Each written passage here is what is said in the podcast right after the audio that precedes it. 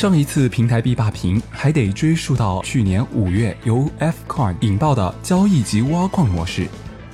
凭借这一模式，短短半个月，Fcoin 交易量直达全球榜单首位，并且超过了位居其后的六家交易所的总和。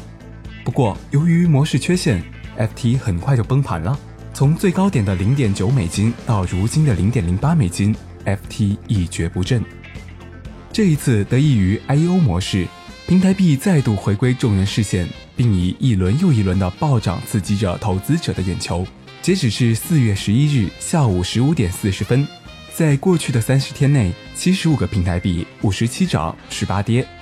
三大平台币中，BNB 上涨百分之二十五点一四，OKB 上涨百分之七十八点八九，HT 上涨百分之五十二点五五。而更为交易平台所津津乐道的是，项目售罄时间快到以秒计算，仿佛在暗示着旁观者错过了一个亿。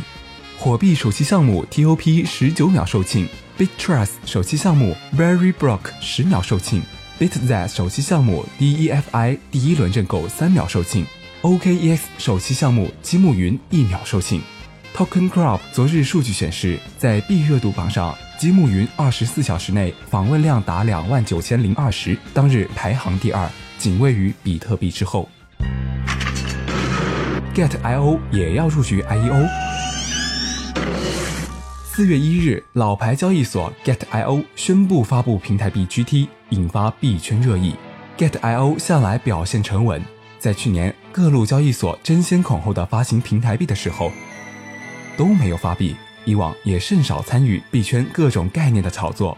尽管 Gate 创始人韩林强调，发布公有链 Gate Chain 主要是为了解决区块链资产的安全问题以及 Gate IO 的安全问题，但这个时候发币难免被外界理解为意图进局 IEO。当然，外界不少人在期待 Gate IO 布局 IEO。大炮评级认为，鉴于 Gate.io 一贯作风，GT 上线后价格会相对平稳。若 IEO 平台顺势推出，短期或将迎来一波涨幅。在接受小聪采访时，Gate 创始人韩林表达了自己对 IEO 的看法。他说：“IEO 对创业项目来说是不错的融资方式，对投资人来说也是一个投资渠道。只是交易所要把关好项目质量和估值，健康融资，避免继续吹一个大泡沫。”尽管目前来看，Gate.io 入不入局 IEO 尚不明朗，但凭借平台自身口碑，用户参与购点卡送 GT 活动热情依旧高涨。据 Gate.io 公告，活动首日便吸引了超过两万八千人参与，连续四日活动的有效下单价值总共超过十八点零八亿美金。而后虽然用户数逐日减少，但平均每用户下单量仍在持续增加。这样的火爆局面并不令人意外，毕竟 Gate.io 是一家自2013年便已存在的老牌交易所，有着不少老用户。另外，Gate.io 运营执行三不原则：不刷量、不作假、不收上币费。这样的原则在混乱的币圈里也算是一股清流了，这也为其博得了不少用户的信赖。早在去年年初，就有人在网上撰文扬言，如果 Gate.io 发币，他会第一时间建仓一百万人民币。而大炮评级也对 GT 给出了买入的评定。大炮评级计算结果显示，GT 还将在一年的时间内继续通过点卡对外释放百分之十，此部分的认购价格为两美金一个，为初始价格零点四美金的五倍。也就是说，当前购点卡送 GT 活动的参与者的获利可达五倍左右。平台币的价格构成稳定吗？简单来说，平台币就是由交易所发行，并在交易所内部实现一定功能的数字货币。据链塔智库总结的基本功能，包括作为平台众筹的媒介，充当手续费并附带折扣，作为未来平台去中心化后的链上燃料。及支付给矿工的手续费，参与平台活动，作为交易的中介币，实现投资者优先认购或分红等权利。这些使用场景无疑便是平台币价值的重要构成。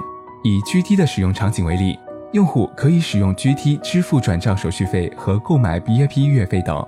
在 Gate.io 中心化交易平台上，部分上线项目方需持有并锁仓 GT；而在去中心化交易平台上，GT 将作为基础币种和交易燃料费，并根据项目情况被要求收取 GT 上币费或锁仓 GT。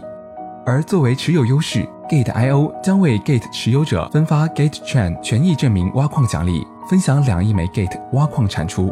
另外，VIP 升级系统将在交易量基础上，把 Gate 持仓量作为强制指标。Gate.io 的 VIP 等级越高，可享受的手续费折扣更高。此外，交易所也会采取平台币回购的方式来保证投资者的利益。币安承诺每季度按照盈利利润的百分之二十进行回购销毁。今年一月，币安依据约定完成第六次 BNB 季度销毁。销毁是为了减少供应量，进而调节供需关系来推动币价上涨。火币也会定期回购 HT，不过是放入火币投资者保护基金，用于对用户先行赔付。据 Gate.io 本次公告，Gate.io 会回购 GT，并逐步建立五千万 GT 规模的安全法治基金。在资金被盗或被骗时，为用户提供全球范围内的区块链技术追踪和法律援助。近期，由于多数 IEO 平台都要求用户使用平台币参与抢购，平台币的价值也得到了延伸。如若 IEO 平台发展不顺或遭波折，则平台币的价值必定受到打击，可谓成也 IEO，败也 IEO。平台币曾遭受模式溃败的打击。和 IEO 一样，平台币的首创者也不是币安，但却是由币安推广开来的。早在2013年，AEX 交易所的前身比特时代就曾推出平台币 TNC 时代币，采用的模式便是后来火爆一时的交易挖矿。不过，由于市场认可度不高，发展极度受限。同年五月，Fcoin 横空出世，并以交易及挖矿持平台币分红的模式迅速走红。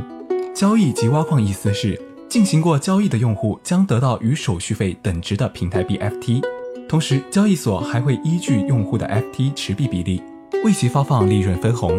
Fcoin 的分红模式甚至一度引发其他交易所用户的不满，用户纷纷要求所在交易所也效仿 Fcoin，为用户提供分红。一时间，受于用户压力以及平台运营压力，不少交易所开始复制粘贴这一模式。平台币开始如雨后春笋涌现，不过由于 Fcoin 收入分配设计本身存在缺陷，反而会激励用户卖掉 FT，加上大量投机者蜂拥而至，同年六月中旬，Fcoin 开始迅速崩盘。由于监管的缺乏，Fcoin 的 F1 推出的项目频频被曝割韭菜，更令 Fcoin 失信于市场，用户纷纷逃离，交易及挖矿热潮自此消散。Fcoin 也开始远离了人们的视线。截止当前，在蜜蜂茶收录的四百零五家交易所中，包括 Fcoin 在内，有三十二家交易所采用交易挖矿模式。蜜蜂茶共收录有平台币八十六个，但已有十一个平台币数据停止更新。近期，区块链投资机构共识实验室宣布购入一亿 FT，计划继续增持并推动 Fcoin 重组。这剂救心药有没有效，还有待观察。纵观过去，难免不令人担忧：依附于 IEO 模式的平台币，会不会像之前依附于交易及挖矿模式的平台币一样，等到热潮退去，市场又成一片狼藉，留下光秃秃的韭菜地？IEO 的结局会不会和交易及挖矿一样惨败？让我们一起来讨论这个问题。请在留言处说出你的想法，我们期待听到你更多的声音。我们下期节目再见。